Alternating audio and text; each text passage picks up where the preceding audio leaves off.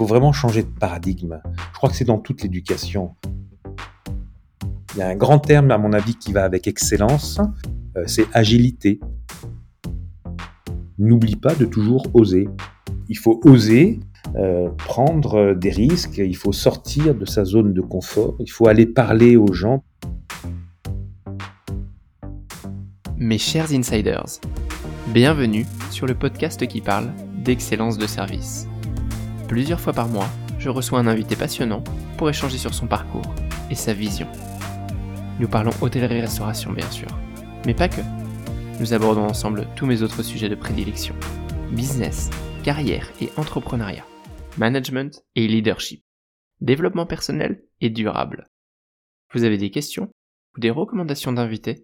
Partagez-les moi sur LinkedIn ou mes autres réseaux et partons ensemble à la rencontre de personnes inspirantes. Cet épisode est soutenu par The Vendôme Company. Vendôme, c'est d'abord un incubateur de talents spécialisé dans le luxe, avec un réseau qualifié de 16 000 candidats et plus de 300 recruteurs. Mais Vendôme, c'est surtout une entreprise dont je partage les valeurs humaines. J'ai d'ailleurs croisé leur chemin à de nombreuses reprises, et je vous les recommande vivement pour vous accompagner dans vos recrutements. Dites-leur que vous venez de ma part, et recrutez les talents du luxe que votre entreprise mérite. Je suis Maxime Blo, artisan hôtelier, et vous êtes sur Hospitality Insiders. Sa voix nous parvient d'une île lointaine, où il forme les futurs talents de l'hôtellerie-restauration. Nous allons donc parler éducation, mais aussi digital et développement durable. Je suis ravi de l'accueillir. Bonjour, Renaud Azema. Bonjour Maxime. Je viens de parler d'une île lointaine. D'où est-ce que tu nous parles actuellement, Renaud? C'est très joli la façon dont tu présentes euh, cette île lointaine euh, euh, baignée par l'océan Indien. Mhm. C'est l'île Maurice. Waouh, on a, beaucoup de chance de, t'entendre à quelques milliers de, kilomètres. Qu'est-ce que hum, tu fais à l'île Maurice et qui es-tu? Alors, euh, à, l'île Maurice, je dirige une école euh, hôtelière euh, sous l'enseigne Vatel, que j'ai fondée à, l'île Maurice il y a quelques années maintenant, 13 ans, en 2009. Hein, et, et c'est le résultat d'un parcours en fait dans cette région du monde où je suis arrivé en 1992. Alors c'est c'est pour répondre peut-être à la question qui es-tu? Je ne sais pas le, parce que je, peux être très prolixe en fait et, parler pendant longtemps. qui je suis? D'abord, je, suis un Français expatrié à l'île Maurice, mais avant d'être un, expatrié à l'île Maurice, j'ai revendiqué pendant longtemps et je continue à le revendiquer. je suis un, voyageur insatiable et un citoyen du monde. C'est un petit peu comme ça que, je me qualifie. j'ai adhéré à l'interculturalisme par, par expérience, on va dire, par tâtonnement et par conviction. Je suis marié à, une Mauricienne d'origine indienne et j'ai adhéré complètement aussi à, la façon de vivre mmh des gens d'ici qui sont complètement, complètement habités par leur foi et, qui est une foi, quelle que soit la confession qu'ils ont embrassée, ou dont ils ont hérité souvent d'ailleurs, c'est une foi qu'ils vivent de façon très différente du fait de l'insularité. voilà, ça, on en reparlera peut-être un petit peu plus tard. je pense que ça pourrait être un épisode entier d'ailleurs. Ouais, c'est plus un côté, il y a plus le côté philosophique. Oui, oui, ça me, plaît. Mais, mais c'est vraiment assez intéressant. Alors, bon, ceci dit, je suis, je suis pas non plus, je ne me revendique pas en tout cas un grand philosophe, hein, même si je suis intéressé par tout ce qui touche un petit peu au, au, mystique et puis pas le, religieux parce que je suis pas dogmatique, mmh mais ce qui on parle on parle plutôt de la, les croyances que l'on peut avoir plutôt que la foi qui parfois habite habite les gens. La spiritualité même de manière de manière très globale. Exactement. Mmh, bon et, et comment pour revenir à un parcours plus plus académique, comment est-ce que tu euh, en arriver là, à créer une école. Euh, donc on comprend le côté voyageur, mais qu'est-ce qui a fait dans ta formation, dans ton parcours professionnel, que tu es arrivé jusque-là, qu'un jour peut-être tu as décidé, tiens, je, je vais créer une école, quelles compétences est-ce qu'il faut Voilà, comment est-ce qu'on en arrive là? Comme beaucoup de choses dans les vies euh, qui sont des vies intéressantes, on pourrait presque dire par accident, Mmh euh, parce que euh, si j'avais dit à l'un de mes, instituteurs ou à l'un de mes professeurs, que ce soit au primaire, au secondaire ou même à l'université, qu'un jour je dirigerai une école, ça les aurait fait bondir en disant non, s'il vous plaît, pas ça. On peut pas, on peut pas laisser faire ça. Et pourtant, je, pense que je pense que je fais pas mal ce que je fais. En tout cas, je le fais avec beaucoup de passion aujourd'hui, ce qui était pas nécessairement évident quand, quand j'avais 15 ou, ou- ou 20 ans. Mais de façon rapide, moi, j'ai un parcours en France jusqu'au bac qui est assez classique. Et même l'entrée à l'université est relativement classique, puisque comme beaucoup à l'époque, c'était dans les années 80. Euh, le Parcoursup n'existait pas encore. on se dirigeait à l'université en fonction des, orientations qu'on avait prises au, lycée. Et, moi, après avoir fait un bac B, donc c'était la voie vers l'économie. Donc j'ai choisi une branche économique à l'université, j'ai fait Tolbiac. J'ai fait une licence en économie où je me suis profondément ennuyé. Et, et j'ai découvert euh, au sein de cette université Tolbiac, donc c'est pas rien, Oui, notre dernière année se déroulait à, à la Sorbonne. J'ai découvert qu'il existait à la Sorbonne euh, une filière tourisme. Et, et alors je me suis intéressé à cette filière tourisme puisque mes lectures étaient très orientées déjà à l'époque. Voyage, hein, moi j'avais des, euh, une passion pour les bancs d'essai du tourisme, pour euh, les revues Voyager ou Géo, Grand Reportage. C'était vraiment mes, euh, mes, mes par lectures. cette porte-là que tu es rentré dans, le, dans ce métier-là, par le côté vraiment voyage. C'est marrant, il y a, il y a, il y a souvent deux écoles. Il y a ceux plus par le côté service, euh, dans un restaurant ou dans une cuisine, et il y a, il y a les voyageurs qui veulent en faire leur métier. Bon, c'est c'est de grandes généralités qu'on peut, qu'on peut Oui, retrouver. alors, j'ai, peut-être que j'ai scindé les deux parce que pour financer mes études, je travaillais dans un restaurant. J'allais à l'université à la, Sorbonne, donc j'ai intégré le Centre d'études supérieures de tourisme hein, de Paris 1 euh, en 1987. Et, et, euh, et- et j'ai en même temps, euh, euh, je suis entré dans la vie professionnelle en étant serveur dans un restaurant au coin du parc Monceau qui s'appelait à l'époque Au Poivrier et je faisais ben, je faisais mes armes de, serveur et puis de barman et puis euh, d'assistant de gestion progressivement pour financer mes études. Donc c'était à la fois une vie très indépendante, très une, vie estudiantine plutôt ouvrière d'ailleurs, parce que même si mes parents avaient eu les moyens de me payer les études, hein, j'avais soif d'indépendance. Moi, j'ai quitté le domicile de mes parents à 20 ans et je me suis assumé en payant, en payant tout ce que j'avais envie de m'offrir. Et ça m'a pris un petit peu de temps, mais ça m'a procuré beaucoup, beaucoup de satisfaction. Et puis ça m'a fait grandir aussi probablement assez vite. C'est ce que j'essaye de raconter à mes étudiants aujourd'hui, c'est que l'indépendance, l'autonomie ne se décrète pas, elle se gagne et, elle se gagne par les actions, par l'investissement personnel et non pas par la- la demande ou la quête perpétuelle hein, d'obtenir des autres ce que l'on pourrait produire par soi-même. Et ça, c'est vraiment un, un vrai problème de société. Ça existait quand même déjà à l'époque. hein, on n'a pas tous été à la, à la même école, on n'a pas tous les mêmes moyens, les mêmes envies, les mêmes personnalités non plus. À l'époque, moi, c'était vraiment une, une envie d'être autonome. Et puis, j'ai fini donc mon université dans les années 90. Euh, j'ai commencé, enfin, j'avais commencé à voyager, hein, puisqu'à l'âge de 17 ans, j'ai pris mon sac à dos pour la première fois et fait le tour de France euh, en stop. Euh, et puis, je suis allé l'année suivante en, en Espagne, et puis l'année suivante euh, en Turquie, et puis en Grèce, et puis voilà. Et tous les ans, je faisais un, circuit qui était un petit peu différent et qui me permettait de, de grandir, de m'enrichir, de rencontrer des gens. Et le voyage, le, le voyage est devenu une partie de mon, de mon temps. Et, en fait, euh, le reste du temps, euh, j'essayais de, euh, programmer, et de gagner suffisamment d'argent pour pouvoir m'offrir ce voyage. Donc en fait, ça a été ça les premières années de ma vie, une, volonté vraiment de, de, découvrir le monde et puis sans, sans limite, sans, sans contrainte, souvent seul, hein, et, souvent après accompagné par des amis qui étaient plus ou moins qui partageaient les mêmes, les mêmes aspirations. Donc voilà, ça c'est le début un petit peu et la transition entre ma vie d'étudiant et puis ma vie de professionnel.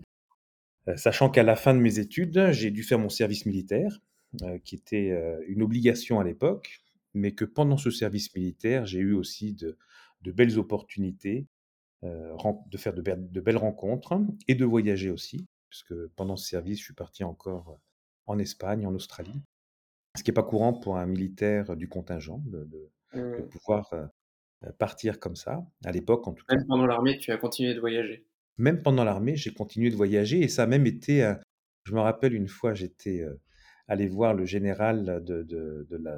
En fait, moi, j'ai fait mon service militaire au sein d'une école d'officiers euh, qui se trouve à, Montpellier, euh, en tant qu'appelé du contingent, donc pas en tant qu'élève officier. Mais j'avais beaucoup d'amis élèves officiers parce qu'on avait le même âge, on sortait tous de l'université et eux avaient choisi une carrière militaire, moi pas. Mais j'avais beaucoup à leur apporter, donc on a, on a beaucoup échangé pendant cette période-là. Et un jour, j'ai mon patron de la compagnie dans laquelle je travaillais avant d'intégrer l'armée qui s'appelait Désert, et qui m'a dit Renaud, on est obligé d'envoyer quelqu'un à ta place en Australie. Mais le problème, c'est que si c'est lui qui part en Australie et qu'il monte les produits ensuite sur ce territoire, c'est lui qui devient en charge du poste et donc peut-être que ton retour sera compromis. Et je suis allé voir le général de l'armée, de mon corps d'armée là, et je lui ai dit, mon général, si je si j'y vais pas, je perds mon job à la fin de mon service militaire, ce qui est quand même pas cool. Est-ce qu'on peut s'arranger? Et on s'est arrangé, et j'ai eu une permission exceptionnelle de trois semaines pour pouvoir me rendre en Australie et faire le travail qui m'a permis de garder mon boulot après. Belle anecdote, j'aime beaucoup. oui, c'est une bête. Oh, bah, sur le service militaire, j'ai beaucoup d'anecdotes et puis j'en raconte aussi à mes étudiants. Je on aura peut-être l'occasion de, revenir dessus parce qu'il y, a des, il y a des belles leçons qu'on apprend euh, à l'armée.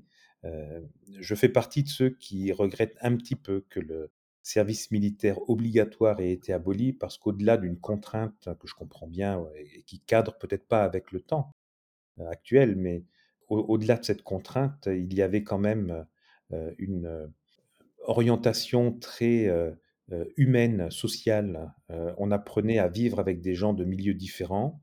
On était obligé d'adhérer à des valeurs qui sont des, valeurs de respect, de discipline, qui manquent aujourd'hui beaucoup, je pense, à, une partie de la jeune génération, mais à une partie de la vieille aussi. Hein, c'est pas, je ne euh, vise pas simplement les jeunes.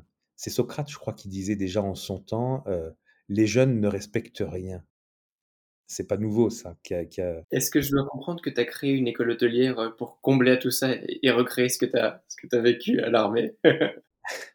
Écoute, tu sais, en fait, oui, peut-être d'une certaine façon, parce que les, les, les, étudiants retrouvent euh, au sein de l'école euh, un certain nombre des valeurs qui sont des valeurs militaires, bien sûr, euh, d'organisation, et puis il ne faut pas se tromper. Hein. Comment on appelle le groupe qui travaille en cuisine? Mmh, La brigade. On appelle une brigade, exactement. Comment on appelle celui qui est à sa tête? On l'appelle le chef. Donc, on est dans une, dans une organisation hiérarchisé où les, les, tâches sont accomplies et si on veut arriver à délivrer une qualité de prestation optimale, il faut que chacun joue son rôle au moment où il le faut et c'est comme une armée qui progresse. Une armée qui progresse, elle doit être au bon endroit au bon moment avec les bons supports. Hein. on voit en ce moment ce que ça donne dans certaines parties du monde. Donc une, école hôtelière est, un endroit où effectivement l'apprentissage de certaines valeurs d'organisation, de discipline, de respect, euh, d'engagement, euh, de, solidarité hein, sont, très importantes. C'est pas, c'est pas probablement la transmission parce que comme je l'ai dit tout à l'heure, c'est, c'est un peu arrivé par hasard ça. Hein. Je disais accident, mais euh, c'est vraiment une opportunité et je crois que la vie c'est ça aussi. c'est de pouvoir saisir des opportunités quand elles se présentent. Donc dans mon parcours, si tu veux, il y a eu, il y a, eu cette, cette ouverture sur, sur les voyages dans un premier temps. Ensuite, j'ai commencé à travailler chez Désert. La guerre du Golfe, la première du nom, en 1991, est venue mettre un terme à ma, carrière qui débutait à peine. J'ai dû me recycler, mais je me suis recyclé sans problème. J'ai fait des formations en vente et j'ai vendu des tas de choses des encyclopédies, des jeux éducatifs, et puis pour finir des voitures. J'ai ven j'ai vendu des voitures en location et bah, j'ai bien fait parce que ça m'a ça m'a reconnecté au voyage finalement, ça m'a permis de gagner un petit peu de sous et juste après que Disneyland Paris ait ouvert ses portes en en 1992, donc je suis allé, heu, faire la découverte de ce magnifique parc d'attractions, enfin qui fait partie en tout cas d'un univers touristique auquel j'appartenais et je trouvais ça intéressant à l'époque et et après je suis parti sac à dos faire mon tour du monde. Voilà et pendant un an j'ai voyagé, heu, pour arriver finalement dans l'océan Indien. Et et alors si je fais un un bond en avant et qu'on on directement en 2009, comment est-ce que tu décides de créer ton école? Comme en fait, c'est quoi les contraintes pour créer une école? J'imagine qu'il faut énormément d'autorisation, mais on va peut-être pas rentrer dans tous ces détails-là, mais de quoi est-ce que ça part, cette motivation de dire: «Là, je vais créer une école hôtelière à Maurice»? Alors, on fait le bond en 2009 2009 pour ouvrir l'école, mais par contre je vais faire un bond en arrière de quelques années parce que c'est le parcours que j'ai avant qui explique la volonté d'ouvrir l'école. Heu, en en 1993, je me suis installé à l'île Maurice et hem, j'ai contribué à ouvrir une école qui s'appelle l'école hôtelière de l'île Maurice, qui était une école publique financée par des fonds français et j'ai intégré cette école, heu, après avoir passé 3 années à La Réunion en tant que chef de département. Au bout de 2 ans, j'ai pris la direction de cette école et je me suis fait un nom à l'île Maurice, heu, en tant que, heu, voilà, quelqu'un qui arrivait à mettre en place des formations qui correspondaient aux besoins de l'industrie au moment où où, enfin, c'était il y avait une vraie adéquation, si tu veux, entre les formations que j'ai proposées et les besoins de l'industrie. Cette adéquation a fait qu'on on a recruté énormément de jeunes. Pendant 4 ans, j'ai travaillé au sein de cet établissement avant de monter ma 1 structure indépendante de formation. Heu, au bout de 3 ans, je suis reparti à La Réunion pour diriger l'école hôtelière de La Réunion et donc j'ai, heu heu, cumulé les postes de direction d'école hôtelière. On m'a proposé la direction de l'école hôtelière des Seychelles, à la même époque, que j'ai décliné pour des raisons personnelles, ou familiales plutôt et donc j'étais vraiment en train de bâtir une personnalité, heu et des compétences, heu, pour mettre en place des écoles et diriger des écoles avec, heu, relativement de succès puisque, aussi bien à Maurice qu'à La Réunion, les résultats que j'ai pu, enregistrer étaient très positifs. Les les professionnels, étaient très contents et puis surtout, les jeunes qui passaient par, les formations qu'on mettait en place trouvaient de l'emploi et continuent aujourd'hui à trouver de l'emploi. Donc ça, c'est la la prédisposition qui s'est construite, heu, au fur et à mesure et qui m'a permis de devenir un directeur d'école. Heu, comment on ouvre Vatel en 2009 à l'île Maurice? C'est un concours de circonstances. Heu, j'étais en 2007 à l'île de La Réunion, donc directeur d'une structure, de 500 étudiants, un centre de formation d'apprentis qu'on appelle le Centaure et je voyais venir la fin de mon contrat, et je me disais: «Mais tiens, je repartirais bien à l'île Maurice quand même». La Réunion Maurice, c'est 160 kilomètres, hein, heu, de distance, 2 îles très différentes. Heu, dans ton introduction, tu disais, heu, une île lointaine, heu, très belle île tropicale, mais La Réunion est aussi, on l'appelle l'île sœur, hein, à l'île Maurice, mais c'est une île sœur qui est très différente. C'est pas une île jumelle, hein. Tout les différencie et c'est très intéressant d'avoir, la connaissance de ces 2 territoires. Donc je l'ai eu, cette connaissance, parfaite, hein, au niveau touristique puisque j'ai travaillé, longtemps aussi à l'île de La Réunion pour le développement de cette école hôtelière d'une part, mais aussi à pour, heu, en de entre 2004 et 2008 où j'y suis retourné pour, pour lancer des activités de formation. Et en 2007, quand au moment où je sentais qu'à l'île de La Réunion, j'avais peut-être fait ce que je pouvais faire, j'ai eu envie de revenir à l'île Maurice. Et s'est présentée une opportunité, d'ouvrir une école parce que les hôteliers que je connaissais très bien m'en faisaient la demande en me disant: «Ben, il manque aujourd'hui un outil de formation complémentaire à l'école que tu as dirigée à l'époque et ce serait bien que tu prennes cette initiative». Donc j'avais cette, heu, incitation de la part du secteur lui-même. Heu, j'avais une volonté de rester indépendant peut-être aussi et d'avoir ma propre, heu, liberté de d'exprimer ce que je voulais sans être au sein d'un d'un organisme qui parfois, heu, que ce soit une chambre de commerce ou, heu, une école publique comme à Maurice, hein, il y a toujours des contraintes, hein, il y a toujours des des règles qu'il faut respecter et je voulais échapper un petit peu à ça. Et il se trouve qu'au même moment, Vatel avait été sollicité par le Board of Investment de, Maurice pour venir explorer la potentialité d'ouvrir une école à, Maurice. Henri Magne, qui était le directeur du développement international du groupe Vatel à l'époque, et moi, nous nous connaissions. Je l'avais rencontré quelques années plus tôt, et puis voilà, la connexion s'est faite. Et il, il m'a dit, écoute, nous, on pourrait envisager d'ouvrir une école. ce serait bien si c'était avec toi, et voilà comment les choses se sont faites. Génial. Tu peux nous donner quelques chiffres sur Vatel Maurice, qu'on se rende compte un peu de, ce que ça représente, l'évolution peut-être du, nombre d'étudiants sur les dernières années? Je ne sais pas si tu sais combien d'étudiants sont sortis formés au cours de ces 13 dernières années. Donc on a, on a débuté à, l'île Maurice avec, avec 15 étudiants dans une petite maison que j'avais identifiée avec le directeur de, Vatel International, ce qui lui paraissait pas très très comparable évidemment aux écoles qui existent en France, mais c'était la seule chose que l'on pouvait se permettre à l'école. Et, mon investissement de départ était très limité, puisque j'ai eu la particularité quand même d'avoir lancé Vatel avec mes allocations chômage. Donc les moyens, les moyens étaient, étaient ce qu'ils étaient. Voilà. Donc on a pris une petite maison, 15 étudiants dans un premier temps en mars 2009, et puis au fur et à mesure et assez rapidement, Hein, on a réussi à se faire un nom. Euh, il se trouve que j'étais connu à l'île Maurice et que c'est allé relativement vite, euh, à la fois dans les lycées et puis dans les, établissements hôteliers, mais euh, il a fallu quand même faire face à la compétition qui était déjà bien établie et établir le, le nom. Alors on est passé à, à 100 étudiants assez rapidement. Il a fallu qu'on déménage, qu'on investisse un, nouveau bâtiment, que, que, l'on aménage en salle de classe un espace de 750 mètres carrés. Et puis cet espace s'est retrouvé assez restreint euh, en moins de deux ans. Il nous a fallu construire du coup une école.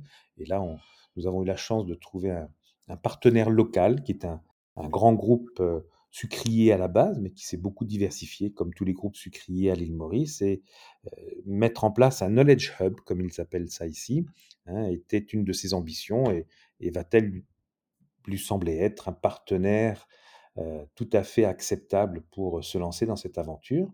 Et donc on a été le premier partenaire de ce, groupe à s'installer sur un, espace de, euh, quelques hectares magnifiques, un grand parc hein, qui était euh, précédemment la, propriété de l'administrateur de la, propriété sucrière. Et on a développé une, euh, une école magnifique que nous occupons aujourd'hui et qui a accueilli en 2019 un peu plus de 400 étudiants. Alors ça, ça a été notre pic. Hein, on était à 404 étudiants très exactement, venus de, euh, du monde entier, puisqu'on avait 25 nationalités parmi ces 404 étudiants. Aujourd'hui, on a malheureusement perdu un peu de nos effectifs à cause du Covid, d'une part, à cause de l'attractivité aussi du secteur touristique. Hein. on, a régressé, on est à, 360 étudiants. Euh, cette année, on, risque encore d'accuser euh, une petite régression parce que le, calendrier des, euh, des, diplômes à l'île Maurice a été modifié par le gouvernement suite aux différentes fermetures des écoles, à cause de la pandémie. Donc, bah, les, examens ont pris du retard, ils ont été reportés. Donc, les bacheliers mauriciens auront leurs résultats en, fin d'année et ce n'est qu'en 2023 hein, que nous pourrons avoir des bacheliers à recruter. Donc, on se tourne vers l'international un peu plus. Hein. À ce jour, on a 25% d'étudiants internationaux sur notre campus à l'île Maurice. On devrait en avoir plus. Sur le plan 2022-2025, on, on est en, recherche d'équilibre en fait entre les, Mauriciens et les internationaux. Et puis progressivement, euh, le campus doit s'internationaliser beaucoup plus. Donc voilà un petit peu euh, notre évolution sur les 13 dernières années. Et je comprends, tu as, tu as bien fait grandir en tout cas ce qui était au début un, tout petit bébé et qui est devenu une, belle école hôtelière avec une, grande marque euh, qui, est, qui est Vatel. Et alors justement, comment est-ce que toi aujourd'hui, tu considères le niveau de formation dans les écoles hôtelières, et même dans la tienne en particulier, mais peut-être dans les écoles hôtelières en, général? Alors je dirais que les écoles hôtelières euh, en général sont en train euh, de, prendre conscience de la nécessité d'adapter euh, des modes d'enseignement à, une réalité qui est très différente de celle qu'on a connue. Et c'est assez difficile parce qu'il faut vraiment changer de paradigme. Je crois que c'est dans toute l'éducation, mais dans le domaine de l'hôtellerie et de la restauration, c'est quelque chose qui est probablement encore, plus évident parce que, le digital, dans les métiers du tourisme prend énormément de place et évidemment, on peut pas passer à côté dans l'enseignement.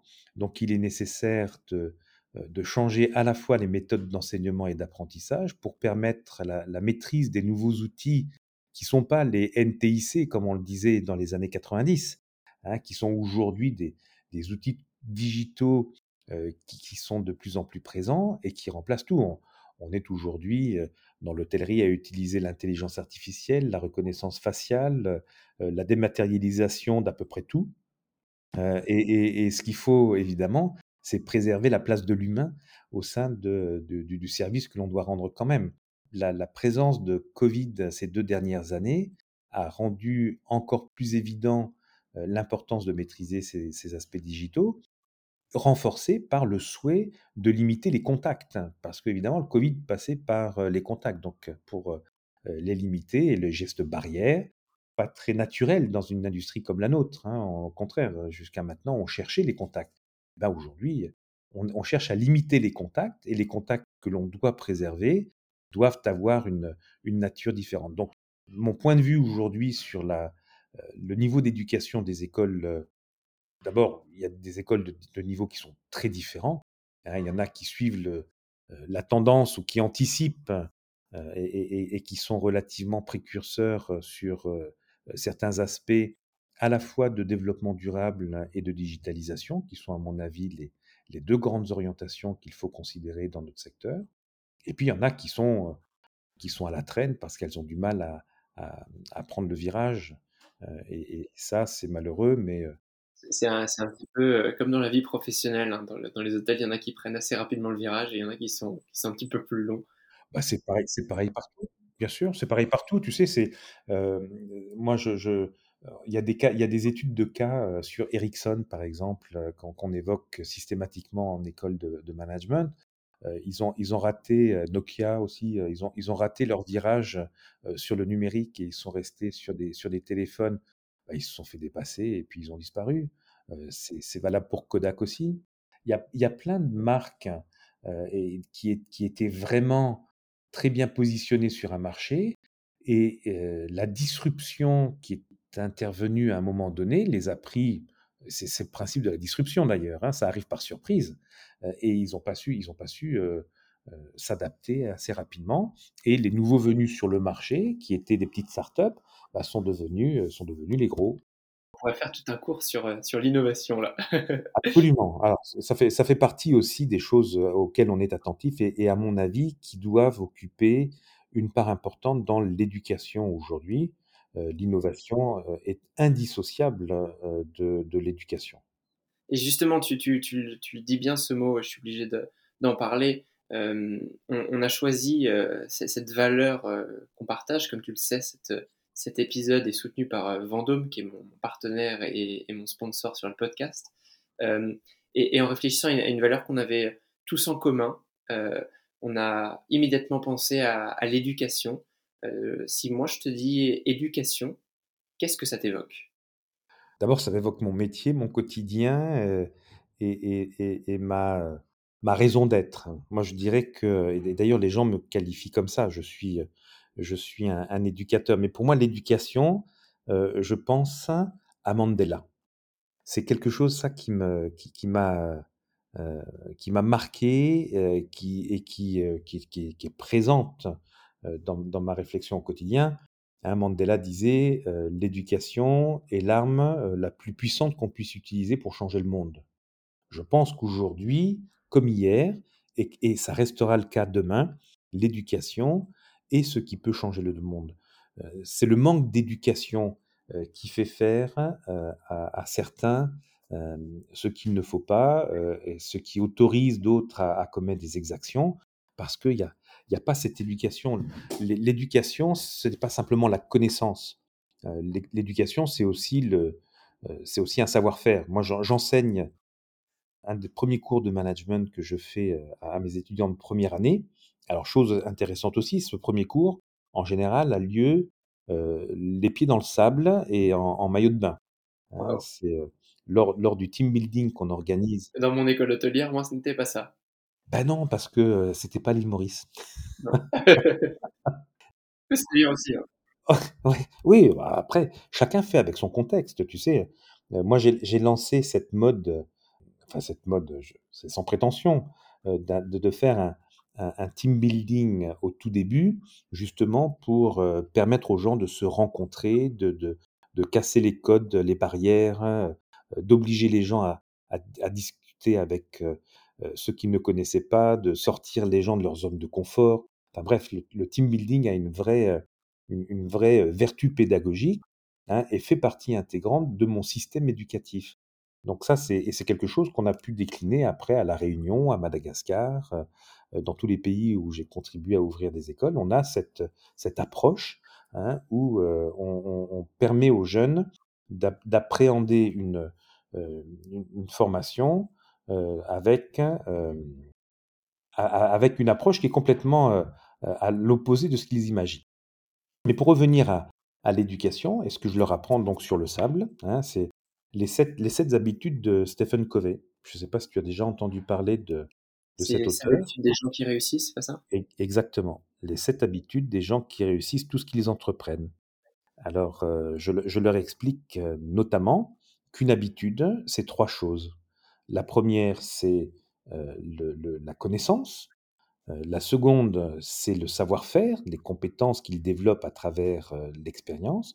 Et la troisième chose, c'est le désir, la volonté, la motivation. Et s'il y a pas ces 3 éléments, eh bien on n'a pas les ingrédients pour pouvoir créer une bonne habitude de travail. Et puis après on décline, hein, les habitudes qui sont nécessaires pour pouvoir progresser, efficacement dans sa vie professionnelle et personnelle parce que ça ça s'arrête pas au travail, bien sûr.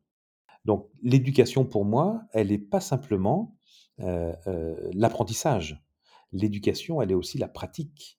Heu, l'éducation, elle est aussi le comportement que l'on peut avoir, que l'on doit avoir, que l'on doit adapter à un contexte et il est pour moi très important, quand on se dit éduqué, de l'être sur ces 3 niveaux-là et il est clair que cette éducation, heu, se voit. Aujourd'hui, heu, quand les, les professionnels, me rencontrent, ils me disent: «Tiens, j'ai vu tes étudiants, dans tel hôtel», mais on voit tout de suite que c'est un étudiant de Vatel. Dis: «Ah mais comment on le voit?» «Ah bah, ils ont d'abord, ils portent, leur tenue de façon beaucoup plus, stricte et puis, ils sont souriants et puis, ils viennent à la rencontre et puis ils ont une attitude» et donc c'est pas simplement la connaissance parce qu'on peut être très érudit, mais ne pas avoir heu, d'aptitude à la communication.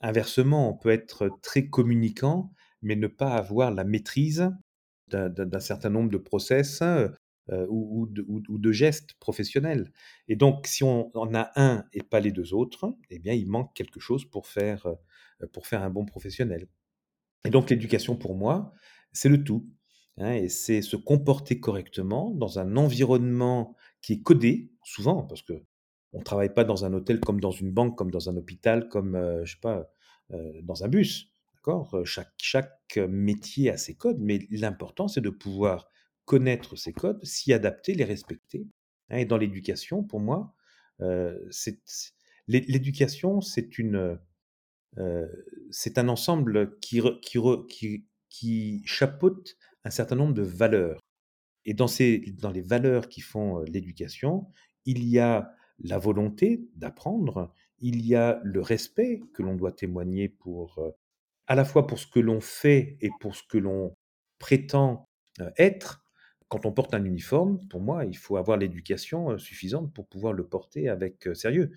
À l'armée, si tu portes si l'uniforme et que tu respectes pas, l'uniforme, c'est comme si tu respectes pas ton drapeau et on revient à ce qu'on disait tout à l'heure, l'éducation, c'est aussi une forme de c'est un peu ce qu'on apprenait à l'armée, tu vois? Moi, encore une fois, je suis pas nostalgique, hein, de de la de la méthode ancienne, mais je trouve que, dans l'apprentissage, dans la rigueur qu'on exigeait des gens, il y avait du bon et l'éducation aujourd'hui doit permettre de, remettre les gens, dans leur, à leur place, mais à leur bonne place et que tout le monde puisse trouver la sienne. C'est amusant en discutant avec toi et maintenant qu'on comprend mieux ton parcours, pour moi, il y a, une vraie suite logique dans, tout ce que tu as, fait aujourd'hui. Et euh, j'aime beaucoup la façon dont tu, définis euh, l'éducation et comment est-ce que tu arrives à transmettre l'excellence, puisque c'est de ça dont il s'agit, même si on n'a pas utilisé ce terme. Euh, comment tu arrives à, le transmettre aux, jeunes et, aux générations futures. Donc, moi, je travaille sur l'excellence de service. C'est un podcast autour de l'excellence de service. Et toi, on pourrait dire que tu fais de l'excellence dans la formation. Oui, alors en tout cas, on essaye, hein. c'est pareil, tu sais, l'excellence, c'est toujours quelque chose, vers quoi tu tends, sans jamais pouvoir l'atteindre vraiment, quoi. C'est, moi moi je et quand je parle d'excellence ou quand je parle de perfection, je rappelle toujours, une de mes expériences, en fait, que j'ai, eues en Inde. Je suis allé visiter, dans le Rajasthan, un temple qui était un temple jain, dans lequel alors je me rappelle plus exactement le nom du temple en question. Mais dans ce temple, il y a 1444 colonnes de marbre qui sont des, colonnes absolument ouvragées, magnifiques, euh, qui sont pas très hautes. Je crois qu'elles doivent faire de, de 2, 3 ou 4 mètres. Enfin, c'est pas super haut, mais il y en a quand même un grand nombre. Eh bien, il y en a une que les architectes ont mis de travers, juste pour pouvoir illustrer le fait que tu n'atteins jamais la perfection. Tu tends vers euh, quelque chose qui, peut être, mais euh, sans jamais euh, pouvoir l'atteindre complètement parce que ça évolue. On, est dans un monde qui est un monde changeant. Hein, et il faut pouvoir s'adapter à ce changement-là. Et ça aussi, ça fait partie de l'éducation aujourd'hui. Il y a un grand terme, à mon avis, qui va avec excellence, c'est agilité. Pour pouvoir aujourd'hui être reconnu comme très bon dans une industrie, et dans la nôtre en particulier, il faut à nos étudiants et à, nos jeunes professionnels euh, être agiles. Euh, l'agilité n'est pas nécessairement le fort des anciennes générations parce qu'ils ont eu l'habitude de travailler dans des environnements, euh, même s'ils étaient évolutifs, ils n'étaient pas disruptifs comme aujourd'hui.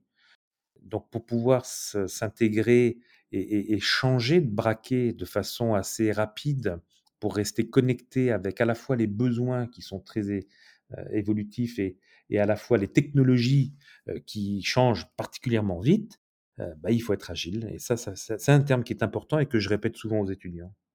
Complètement. Et l'excellence, euh, j'aime bien dire que c'est quelque chose vers lequel on tend, mais sans en aucun cas un, résultat. Et toi, alors, à ton niveau, comment est-ce que tu continues de progresser en tant que, CEO de cette école, mais aussi en tant qu'humain Parce qu'on comprend bien que tu as les bons outils euh, et la bonne expérience pour transmettre et faire progresser autour de toi, mais comment est-ce que toi tu avances? De façon un petit peu curieuse, euh, moi j'ai l'impression que plus on, vieillit et plus on gagne de l'expérience, et, plus on, a envie en fait de, progresser encore, euh, tout en se rendant compte que la progression est sans fin. Moi, je progresse, oui, beaucoup. tous les, je fais régulièrement, euh, j'ai beaucoup d'échanges avec mon épouse qui est aussi une de mes collaboratrices, et on se rend compte régulièrement, on en fait le constat que les choses changent, mais changent de façon tellement intéressante qu'on peut être spectateur ou on peut être acteur. nous, on a choisi d'être acteur, donc bah, pour être acteur, il faut non seulement s'intéresser au changement, mais continuer à apprendre, ce qui fait que, oui, moi, je, je suis aujourd'hui à la tête d'une organisation qui est relativement modeste, il hein, ne faut pas non plus exagérer les choses. J'ai une école, j'en ai monté quelques-unes dans, l'océan Indien et, et, je les assiste, mais vraiment de loin. C'est une PME, c'est un petit, même si on forme sur un sujet important et qu'on a des jeunes après qui, qui réussissent leur vie, hein, c'est relativement modeste. Mais à mon niveau, d'abord, je suis devenu beaucoup plus spirituel, dans le sens où euh, j'ai accepté qu'on ne peut pas tout faire, qu'on ne peut pas tout euh, embrasser dans une vie et qu'il faut faire des choix. Euh, et il ne faut pas trop se tromper dans ses choix. Et plus on avance, et, plus il faut faire les bons.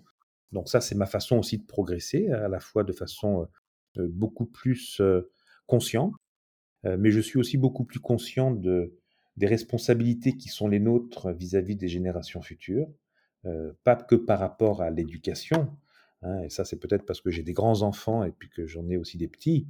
Hein, mais je suis je suis, soucieux pour eux de leur léguer quand même un monde qui soit un monde, dans lequel ils pourront vivre, d'aussi belles choses que celles que nous avons vécues nous-mêmes. c'est pas gagné. Ouais. Je vais avoir beaucoup de questions pour toi à ce sujet. Ouais, bah, j'ai bah, j'ai j'ai beaucoup de réponses aussi, mais j'ai j'ai, heu, malheureusement beaucoup d'inquiétudes, heu, Mais justement, co comment est-ce que dans un endroit en plus comme Maurice, qui est peut-être plus plus fragile dans son écosystème, hem, heu, comment est-ce que, tu peux tu constates déjà, l'impact du du réchauffement climatique? Parce que c'est ça dont on parle de manière sous-jacente. Quelles conséquences, sur Maurice et de manière générale plus sur nos métiers du du tourisme? Qu'est-ce que tu as qu'est-ce que tu vois déjà? Alors, heu, ça c'est vraiment c'est vraiment une question, heu, très importante, hem et la réponse pourra pas être courte, parce que, heu, le sujet est grave. L'urgence climatique est décrétée je crois qu'à part les il y a toujours des climato-sceptiques, mais aujourd'hui on voit bien on voit bien effectivement que les les les résultats de notre système de consommation et de production, à l'échelle mondiale, n'est pas, suffisamment respectueux de l'environnement et les impacts sont visibles. Alors pour venir de façon concrète à la question: «Qu'est-ce qui se voit à Maurice?» Ben, déjà, l'érosion. Il y a une érosion des plages qui est absolument effrayante, hein. On voit, si les si les hôteliers ne refont pas les plages, régulièrement, bah, il y a une érosion qui, qui va rapidement emporter les les beaux hôtels qui sont sur le littoral.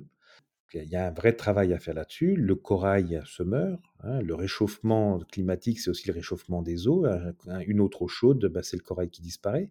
Heu, tout autour de Maurice, il y a une magnifique barrière de corail, heu, qui blanchit, heu et des habitants de cette barrière de corail qui disparaissent, hein. Il y a de moins en moins de poissons, alors sous la pression de la pêche évidemment, mais aussi sous la pression de la pollution.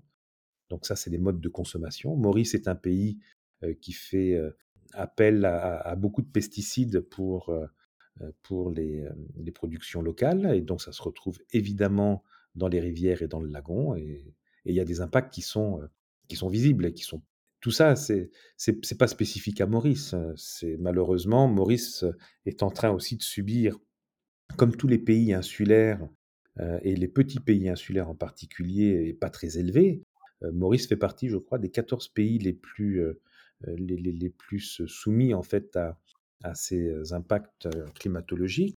Heu, ça va pas disparaître sous les eaux comme certaines îles ou atolls qui sont un petit peu plus éloignés et qu'on peut trouver, dans le Pacifique ou même dans l'océan Indien, hein. Les Maldives, sont probablement plus en danger encore que Maurice par rapport à cette, issue qui est à peu près certaine, qui est une une élévation du niveau des eaux, qui va continuer parce que, parce que, aujourd'hui on est en train de faire, heu, fondre la banquise, on est en train de de faire fondre les glaciers et on aura d'autres soucis que le niveau d'augmentation des eaux parce que et parmi parmi ces problèmes, d'autres d'autres covid peut-être, hein, emprisonnés dans le permafrost, comme comme certains nous l'ont laissé entendre. Et est-ce qu'il y a déjà des réflexions? On on parle de Maurice parce que c'est l'environnement que tu connais le mieux, mais en effet, toutes les les zones fragiles de cette planète sont déjà témoins, heu, de ce qui peut se passer. Mais sur une note un peu plus, heu, optimiste, est-ce qu'il y a déjà des pistes de réflexion sur le comment diminuer cet impact qui sont qui sont mises en place peut-être à Maurice? Alors oui, bah, bien sûr, ça c'est au aussi une chose, quand même, à beaucoup de niveaux, hein, que ce soit au niveau politique ou au niveau, des industries. Il y a beaucoup de heureusement, d'individus qui se sont, penchés sur la question. La grande difficulté, c'est qu'on ne change pas facilement les comportements et on peut très bien, se dire: «Oui, il faut que je limite mon impact, sur l'environnement et donc que je réduise, mon empreinte carbone». Et comment je fais? Ben, j'utilise moins de je sais pas, ma voiture, ma climatisation, la lumière et cetera. Mais les gens sont rattrapés par, un confort auquel ils sont habitués. Voilà, aujourd'hui, je te parle, je suis dans une chambre, à l'extérieur, il fait 29°, évidemment, j'ai ma climatisation allumée. Heu, voilà, donc ça et ça, ça va être très, très compliqué de faire, heu heu, les gens limiter leur consommation. Même si, on va on va le faire. Pour autant, le côté positif, c'est qu'il y a de plus en plus quand même de d'initiatives à beaucoup de niveaux, pas simplement les ONG ou les ou les écolos engagés, parce qu'aujourd'hui, je crois qu'on a dépassé ce clivage, hein. Il y a beaucoup plus de de gens, dans les entreprises. Là, je viens de faire la semaine dernière, avec mes étudiants de 5e année, heu, une, une semaine très intéressante. On a invité les CEO des groupes hôteliers mauriciens. Alors, il y a des gros groupes, hein, Attitude, Constance, Bischomber, heu, Véranda et cetera, Sun, heu, sont venus à l'école. Je parle de la personne la plus élevée dans l'organisation, le CEO, vient parler avec les étudiants et au bout de son speech de 2 heures, hem, leur dit: «Voilà, nous avons, aujourd'hui une réflexion» et ils sont unanimes là-dessus, hein, tous les groupes mauriciens ont cette réflexion sur le développement durable, l'adéquation d'un produit plus responsable, l'utilisation, de ressources, plus proches, plus naturelles, mais en même temps, heu, moins, heu, moins impactantes, heu, en termes de de production de de gaz à effet de serre, ou de ou de de de CO2 et donc comment fait-on? Et ils demandent aux étudiants de les aider à, mettre en place des projets et donc les étudiants ont travaillé pendant toute une semaine pour ces pour tous ces groupes, hein, sur des solutions, de, de de je sais pas comment on dit? Décarbonage? Décarbonisation. Heu heu, pour, heu, pour essayer de, de de pas simplement faire du green bashing, hein, comme, ou dire et que ce soit un un un argument, marketing. L'idée n'est pas là, c'est de de vraiment faire C'est souvent ça le le le biais en effet, c'est que le le problème, c'est que ça soit transformé en greenwashing. Il faut bien différencier le, Voilà. les convictions réelles de l'hôtelier et le côté marketing, même si s'il y a des belles choses qui sont faites, rien n'empêche après d'en faire, heu, la promotion. Bien sûr, mais exactement, il faut faut pas non plus, heu heu, je crois que si on veut convaincre les gens que, une industrie commence à être propre, commence à être respectueuse, il faut les en informer. Maintenant, plus les gens seront sensibles à ça et plus ils iront vers, des entreprises qui sont respectueuses de leurs valeurs, plus les autres entreprises seront incitées à les adopter elles aussi. Donc, heu, je crois qu'il faut au contraire en parler, en parler beaucoup, partager les bonnes pratiques et inciter, heu, tout le monde à adopter des comportements avant que ce soit, imposé. Parce qu'il peut très bien qu'on nous impose un jour, hein, de ne plus utiliser, l'électricité, pendant un certain nombre d'heures ou de ne pas avoir accès à une ressource pendant, un certain nombre de temps, sachant que, ben, des ressources comme l'eau, heu, une fois qu'on les aura gaspillées, gâchées, heu, ou polluées, ça sera très, très problématique. C'est une guerre qui est en préparation, hein, la guerre de l'eau. Donc, il faut éviter d'en arriver là et pour en arriver là, donc oui, pour répondre à ta question, à l'île Maurice, les professionnels, du tourisme, mais pas que, les professionnels du secteur de la tech, hein, les professionnels de la, de la grande distribution sont très impliqués dans le dans le développement durable, dans le recyclage, dans la réutilisation, vraiment, il y a beaucoup de communication autour de, heu, ce qu'il faudrait faire pour que les choses aillent mieux, heu et même si c'est pas aujourd'hui, un discours, un discours, coercitif, d'accord? Heu, c'est quand même, de plus en plus d'incitation, hem et là, on revient à ce qu'on évoquait tout à l'heure, l'éducation.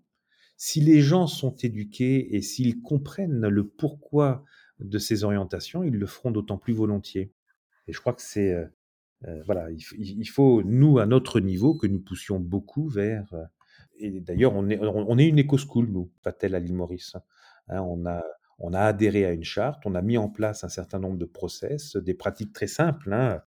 Heu, on a aussi, développé un petit potager, pour que que les gens puissent, comprendre l'importance d'avoir des légumes, et aujourd'hui, c'est d'autant plus important qu'on peut plus faire venir les légumes de l'extérieur. Il y avait des choses délirantes qui se faisaient quand même, hein, on recevait ici, des produits de Madagascar, mais qui passaient par Rungis pour arriver à Maurice, par exemple. C'est incroyable.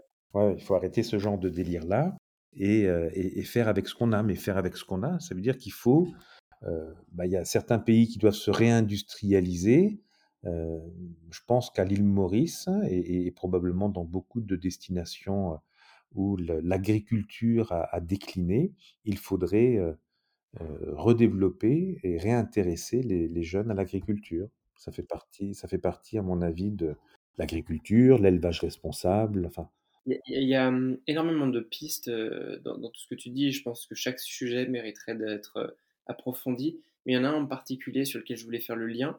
Hem, tu parlais de de personnalités de la tech, notamment à Maurice, qui s'intéressent. Je sais que toi aussi, tu t'intéresses de près au digital. Hem, quel rôle le digital, il peut avoir justement dans cette évolution, dans ces réflexions? Et heu, si je dis digital et développement durable, quels enjeux qui lient un peu ces 2 grandes, ces ces 2 grandes directions qu'on est en train de prendre? Ouais, le digital pour moi, comme, heu, je l'ai dit un petit peu plus tôt, est vraiment, heu, un des aspects sur lesquels on ne peut pas, heu, faire l'impasse. C'est c'est devenu incontournable, c'est le progrès, et ce progrès peut nous apporter des solutions. Y a mais il y a un paradoxe quand même, c'est que plus on utilise du digital et moins, on est respectueux de l'environnement puisque malheureusement, pour faire fonctionner le digital, il on génère beaucoup de data et heu, ces data sont, heu, bah, transitent par des data centers qui sont de plus en plus gourmands et énergivores, hein et donc, plus on développe les data et plus on développe des gaz à effet de serre. Donc il y a un paradoxe là qu'il va falloir, résoudre. Peut-être que, les ordinateurs quantiques nous permettront d'avoir une solution, mais encore une fois, heu, pour pouvoir y arriver, c'est du progrès et donc le progrès, il faut pas l'arrêter. Heu, moi je suis pas toujours d'accord avec, heu, le retour, à une économie qui serait une économie de troc, dans lesquelles on aurait, des chasseurs, des cueilleurs et puis, tu vois? C'est pas c'est pas ça. Il faut il faut vivre quand même avec son temps, mais il faut avoir conscience que tout ce qu'on fait a un impact et que ces impacts sont immédiats aujourd'hui et que malheureusement, ceux qui créent les dysfonctionnements, que ce soit des dysfonctionnements économiques ou, heu heu, écologiques, ne sont pas forcément ceux qui en payent le prix, heu, tout de suite. Hein, ça on voit bien. Les sociétés les sociétés de consommation occidentales, n'ont pas de limite dans leur mode de consommation. Qui paye le prix? Ce sont les gens qui ont le moins d'impact, les qui sont les plus pauvres et qui habitent sur, heu, des territoires qui sont, heu, plus exposés. Donc ça aussi, l'humanité a probablement une conscience globale à avoir. C'est très compliqué, très, très compliqué. Je pense qu'on peut croire dans l'homme, mais l'humain ou le sapiens, il y a quelqu'un qui le dit très bien ça, hein, c'est, Yoa comment il s'appelle? Heu, Harari, Yuval Noah Harari, qui est un penseur israélien et qui a écrit, heu, 3 magnifiques opus, heu, sur le sur l'homme, hein, dont un qui qui qui s'appelle Homo Deus, où, voilà, l'homme tout-puissant qui devient Dieu et qui décide, en pensant en pensant qu'il peut se substituer à la divinité, sauf que, bah, sauf que c'est pas le cas et et dans son dernier livre, hein, Les 21 leçons pour le 21e siècle, bah, il évoque, des des des issues qui sont qui peuvent être fatales en tout cas, sans être certaines, parce qu'on n'aura pas réussi. Donc le développement durable, heu, est une notion aujourd'hui qui doit être, heu, comprise. Moi, je me suis beaucoup intéressé à la question, heu, au point de vouloir créer d'ailleurs, pour le, le bachelor de Vatel, une option développement durable, mais qui ne soit pas simplement orientée, comme c'est souvent le cas, vers des juste des des économies d'énergie qu'on ferait, dans un établissement hôtelier ou, une réduction de la consommation ou, de la réutilisation, de certains, articles qui qui seraient tombés en désuétude et à qui on donnerait une seconde vie. Tout ça est très important et très bien parce que ça va effectivement, limiter la production et par ce biais, limiter l'usage de ressources pour assurer cette production. Donc c'est c'est pas mauvais, mais il faut aller beaucoup plus loin et comprendre bien les enjeux. On parle aujourd'hui de voitures électriques, ça c'est juste un exemple, hein, voiture électrique, c'est supposé être la panacée pour lim limiter la consommation des, heu heu, des énergies fossiles. Très bien, sauf que comment on produit les batteries?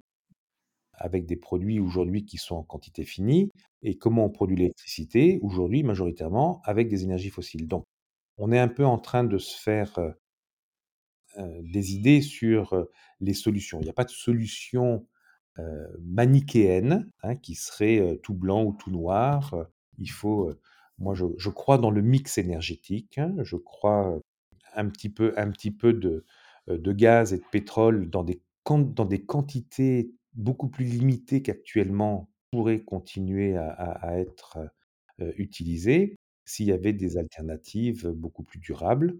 On a compris que l'éolien, c'est pas la panacée, on a compris que les marées, c'est pas encore au point, on a enfin y a le solaire, heu, ça a ses limites, mais heu, le tout mis bout à bout, voilà, peut-être et et mon orientation développement durable au sein de, heu, de cette option, elle est là.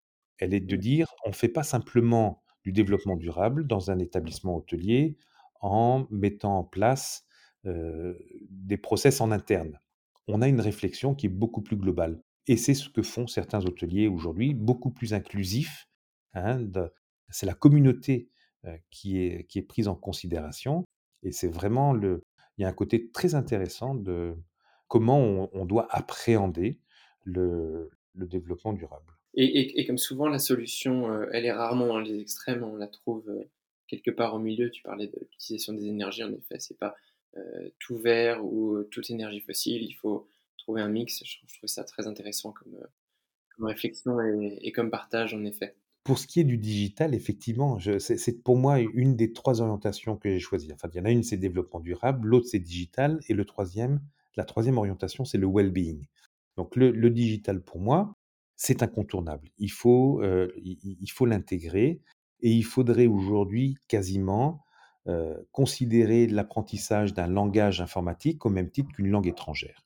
Et il faudrait que, heu, ça c'est un petit peu ce qu'on on a mis en place à l'île Maurice avec Developers Institute, hein, qui est une des marques que j'ai lancées, heu, sur ce territoire et qui est un une start-up israélienne en fait, qui prône, le coding comme étant, une des voies voies d'orientation professionnelle possibles pour tous ces jeunes qui veulent s'intégrer dans une économie qui va être de plus en plus digitalisée et qui ont pas forcément envie de faire des longues études. Heu, donc il y a il une orientation qui est réelle. Heu, rien qu'à Maurice aujourd'hui, on développe des centaines de recruteurs de pardon, de développeurs informatiques et il y a pas assez de jeunes formés. Donc on on on il y a une carence c'est valable dans le monde, heu, entier, hein, on cherche des développeurs informatiques et il faut que ces développeurs informatiques, ils aient et on revient sur la valeur éducation qu'on évoquait tout à l'heure, ils aient, heu, la l'éthique de développer des logiciels, des algorithmes, heu, avec des heu, des lignes de code qui respectent l'environnement et qui vont respecter aussi l'intégrité, de ceux qui vont les utiliser. Bon, il y a plein de choses qui se passent, qui sont pas très nettes aujourd'hui, à travers internet, hein et à travers la manipulation dont on est souvent la victime, inconsciente. Heu, voilà, l'éthique aujourd'hui fait partie de ce qu'on enseigne nous au sein de de cette option, heu, que nous avons mis en place.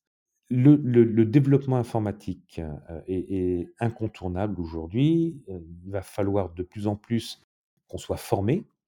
Alors moi, je fais partie d'une génération qui est pas née avec l'informatique, hein.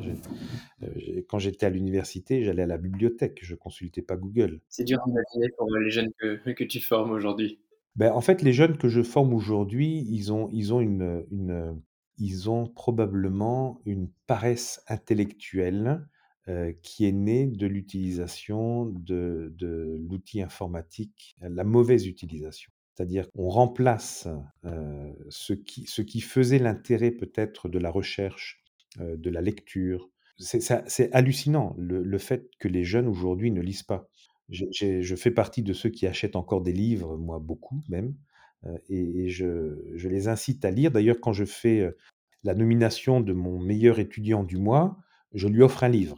Voilà, ça c'est pour bien marquer le coup aussi et et je lui offre pas, heu, une je sais pas, une puce ou, un abonnement, Et alors justement, puisqu'on parle de livres ça va nous permettre d'ouvrir un petit peu, tu nous en as déjà cité quelques-uns, du même auteur tout à l'heure.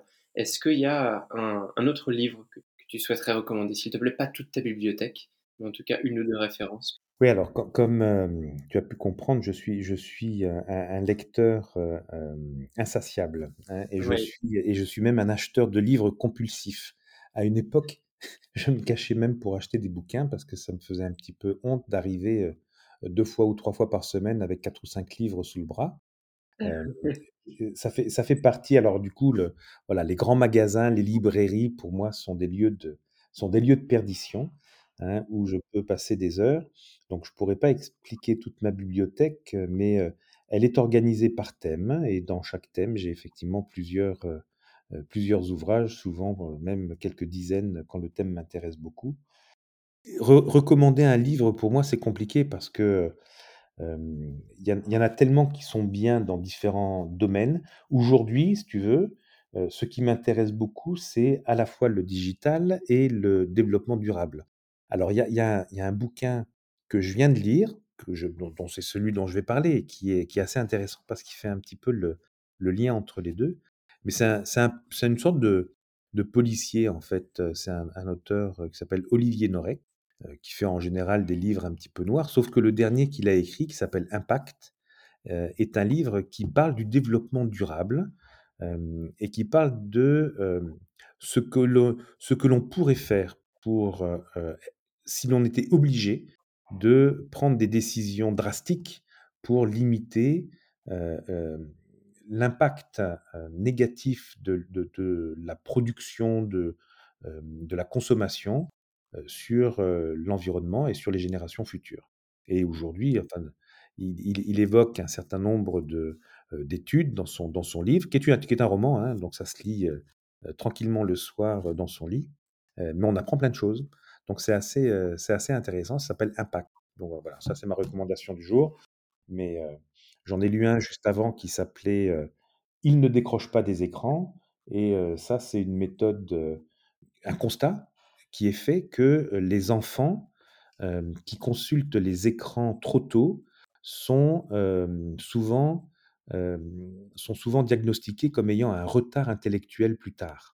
Voilà, les écrans trop tôt, c'est pas bon et et à ce sujet, il y a une petite chose qui est très intéressante. Alors je m'adresse aux parents ou aux futurs parents qui auraient des enfants. Ne mettez pas vos enfants devant vos écrans de téléphone pour avoir la tranquillité, hein, heu en Corée du Sud, c'est même considéré comme, maltraitance de mettre un enfant devant un écran avant 2 ans. D'accord, je ne savais pas du tout, mais c'est bien réfléchi. Donc voilà, ça c'est les les ces 2 bouquins et puis, voilà pour la si vous en voulez plus, je vous donnerai, volontiers vo Merci Renaud pour ces très bonnes recommandations de livres. Est-ce que tu as également une citation, un mantra que tu te répètes un petit peu tous les jours et qui t'accompagne au quotidien? bah, en fait, moi, l la citation que je t'ai, heu, évoquée tout à l'heure sur Mandela, hein: «L'éducation est l'arme la plus puissante que l'on puisse utiliser pour changer le monde». Ça, c'est, pour moi, d'abord parce que c'est mon cœur de métier, parce que et puis c'est ma conviction absolue. Si les gens sont éduqués, on peut changer le monde. Il y en a une autre du Mahatma Gandhi, hein, qui dit que, «Si tu veux changer le monde, commence par te changer toi-même». Ça fait partie ça fait partie des, des des des des des grandes, convictions que je partage. Maintenant, dans mon école, j'ai, affirmé aussi quelque chose parce que je veux inciter les jeunes à prendre leur vie en main, à faire en sorte de, ne pas subir. Alors j'aurais pu j'aurais pu prendre d'ailleurs la, une une ça s'appelle pas une citation, mais la légion française, heu, la légion étrangère plutôt en France, heu, porte sur, heu, son épaule: «Agir, ne pas subir». Tu vois? Ça, ça fait partie aussi des choses que dans lequel je crois. Il faut être acteur, de sa vie et parfois, ne pas se laisser enfermer dans un schéma qui est celui, dans lequel, beaucoup de monde rentre parce que voilà, la vie est prise un peu comme une fatalité, alors qu'on peut, briser les carcans, les codes, sortir de, heu, de la boîte. Enfin bon, c'est un peu des expressions toutes faites, mais ça veut dire quoi? Ça veut dire que, on peut être maître de son avenir à condition de décider, puis parfois d'avoir un peu de courage et et et la façon d'exprimer ça à travers une citation, heu, c'est une locution latine que j'a que j'avais trouvé moi à l'époque dans une liste, qui m'intéressait et que j'ai, heu, affichée au frontispice de l'école qui est, heu: «N'oublie pas de toujours oser». Les bonnes choses bien sûr, hein, il faut, il faut oser, prendre, des risques, il faut sortir de sa zone de confort, il faut aller parler aux gens pour créer son réseau, il faut s'adresser à un CEO pour pouvoir, se faire remarquer, il faut faire des propositions qui sortent peut-être de, de, de, de, la normalité qui est attendue pour pouvoir être disruptif aussi. Voilà. Memento de semper, ça, hein, c'est n'oublie pas de toujours oser. Mais celle de, celle de Mandela et celle du, du Mahatma sont des, citations que j'aime bien aussi. Ah, super C'est des très très belles citations que on est moins habitué à entendre. J'aime beaucoup. une question peut-être pour le, futur après toi. Qui est-ce que tu aimerais voir invité sur le podcast Hospitality Insiders pour venir nous parler de tous ces sujets qui nous passionnent? Alors, je vais. après moi, après moi, il y a, moi, je pense que j'ai eu beaucoup de chance déjà de participer à, cette série-là. Merci beaucoup. Et, après moi, il y a certainement des tas de personnes. Moi, il y a, quelqu'un qui a beaucoup marqué le, tourisme mauricien et qui est, qui est aujourd'hui encore un, homme très actif dans le développement d'établissements de qualité, qui s'appelle Paul Jones. Paul Jones, c'est un, un hôtelier, je je sais pas, tu le connais? Je ne le connais pas personnellement, juste de réputation. Ouais. moi, j'ai la chance de l'avoir rencontré, j'ai eu la chance de le faire rencontrer à mes étudiants aussi. c'est quelqu'un qui, qui travaille dans, ce secteur depuis tout le temps. Hein. Il, a, il, il, a 70 plus c'est maintenant et il, a fait une carrière dans le tourisme absolument incroyable. Euh, en contribuant à développer déjà localement à Maurice un, groupe euh, qui s'appelle le groupe Sun. Euh, ensuite, il est parti avec Sol Kustner développer les One and Only. Hein, donc, il a développé notamment sur, sur Dubaï les One and Only Atlantis, Royal Mirage et Palm. et puis, il est, il est revenu à, Maurice il y a quelques années pour reprendre une marque qui était en, en, perdition et il a, il a rebrand, il a créé le, le groupe Lux. Et le groupe Lux aujourd'hui est un, groupe qui dépasse de très loin les, les frontières de l'île Maurice, qui a une, une vraie vision de, d'un tourisme de qualité, inclusif, au sein duquel les employés ont, une responsabilité vis-à-vis de, de, leurs clients, mais aussi vis-à-vis de, la communauté alentour, avec des, il y a une bienveillance à travers qu'on retrouve dans tous les groupes mauriciens. Hein. Je, cite Paul Jones, mais ça me dérange un petit peu de, de ne citer que lui parce que pas Jean-Michel Pitot, Jean-Jacques Valette, Gilbert Espitalier de Noël sont des gens qui sont tellement intéressants et tellement impliqués dans le développement du tourisme mauricien hein, que ce sont des, des gens qui mériteraient bien sûr de, d'être, d'être écoutés, de partager. il faudra que je fasse une série spéciale Maurice. À un moment, je me déplacerai spécialement pour l'occasion. Absolument. Alors, si tu, veux avoir une idée un petit peu de qui je pense précisément devrait intéresser, tu sais, j'ai réalisé l'année dernière une série de petites vidéos qui s'appelait The Future We Are Building. Et parce qu'en plein Covid, il fallait qu'on parle du futur et qu'on invente ce futur, qu'on le construise ensemble. Et j'ai fait 30 épisodes de 3-4 minutes hein, de vidéos euh, qui sont disponibles sur notre, euh, chaîne euh, YouTube, qui mettent à l'honneur en fait tous les, tous les CEO, les GM, les responsables de formation, qualité, enfin pas tous, il n'y en a que 30 hein, sur les nombreux professionnels que compte Maurice, mais ça donne une bonne idée hein, de, de tout ce qui peut être fait, de comment on peut appréhender le futur, et puis de comment il faut, parce que notre souci aujourd'hui, évidemment, c'est comment on fait pour attirer les étudiants ou les jeunes, pas les étudiants, les jeunes vers ces secteurs d'activité qui ont un petit peu perdu quand même de leur attrait comparativement à il y a quelques années. Euh, nous avons toi et moi déjà beaucoup parlé pendant, pendant la dernière heure et on a évoqué énormément de sujets qui mériteraient tous d'être approfondis. Pour quelqu'un qui aimerait euh, continuer cette ou ces conversations avec toi, quel est le meilleur moyen de te contacter? Alors, je suis, je suis joignable bien évidemment sur LinkedIn. J'ai d'ailleurs un, un, réseau LinkedIn qui est assez, euh, qui est assez étoffé. je serais ravi de pouvoir continuer. Après, si on peut tu veux que je donne mon adresse email, par exemple Par exemple, mais même LinkedIn, si ça suffit pour, pour te contacter, si tu rectifies là-dessus, c'est un excellent moyen. Moi-même, c'est celui que, oui. que, j'utilise. LinkedIn, mais bon, mon adresse, mon adresse email est relativement facile. Hein, c'est R pour Renault, point, azema, a z e m a arrobas, vatel, v a t e l, point, m u. Donc, r.azema.vatel.mu. Voilà, et ça, ça, permettra à tous ceux qui veulent échanger et je serai ravi de pouvoir. Moi, je suis un des, fervents défenseurs des objectifs de développement durable et il y en a un qui me plaît particulièrement à travers ce qu'on vient de, faire là ce soir. Hein, c'est le, le, le 17. Le 17, c'est partnership. Et je, crois au partenariat, je crois à la collaboration, euh, à l'association de compétences. À partir du moment où les gens ont, euh, euh, des objectifs bienveillants et qui peuvent être mutualisés, je, crois qu'on peut a, accomplir des grandes choses. Et j'ai des projets, moi, qui nécessitent que je sois accompagné, entouré de gens qui ont des compétences que je n'ai pas. Et comme j'en ai fait très peu, puisque je me suis consacré à un seul secteur d'activité, j'ai besoin de beaucoup de gens autour de moi pour continuer à, à avancer et à bâtir. Écoute, cher Renaud, c'est un, un, excellent mot de la fin pour terminer cette, cet entretien. Merci pour tout ce que tu es venu partager sur Hospitality Insiders. On te, te souhaite tout le meilleur, beaucoup de réussite à Maurice et on suivra ça de très près. Ben écoute, merci, merci à toi d'avoir euh, d'avoir euh, euh, fait cette cette ouverture, de m'avoir donné la possibilité de m'exprimer. Je suis, je ne sais pas combien de, de, gens tu touches à travers ces émissions, mais si, je peux, si je peux relayer ça d'une façon aussi ou d'une autre, tout ce que j'ai dit est, est, est, important pour moi et effectivement, comme tu l'as dit, mérite d'être approfondi.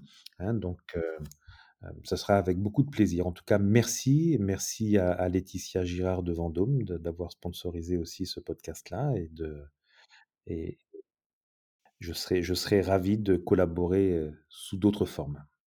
Parfait. À bientôt, Renaud. Merci. À bientôt. Mes chers insiders, merci d'avoir écouté cet épisode jusqu'au bout. Si vous êtes encore là, c'est que vous avez certainement aimé le contenu. Si c'est le cas, n'hésitez pas à laisser 5 étoiles et un commentaire sur Apple Podcast. C'est mon TripAdvisor à moi. Depuis peu, vous pouvez également laisser une note sur Spotify. Et surtout, surtout, pour ne rien rater de mes actualités, abonnez-vous à la newsletter sur hospitalityinsiders.net. Je m'appelle Maxime Blo et je vous dis à bientôt.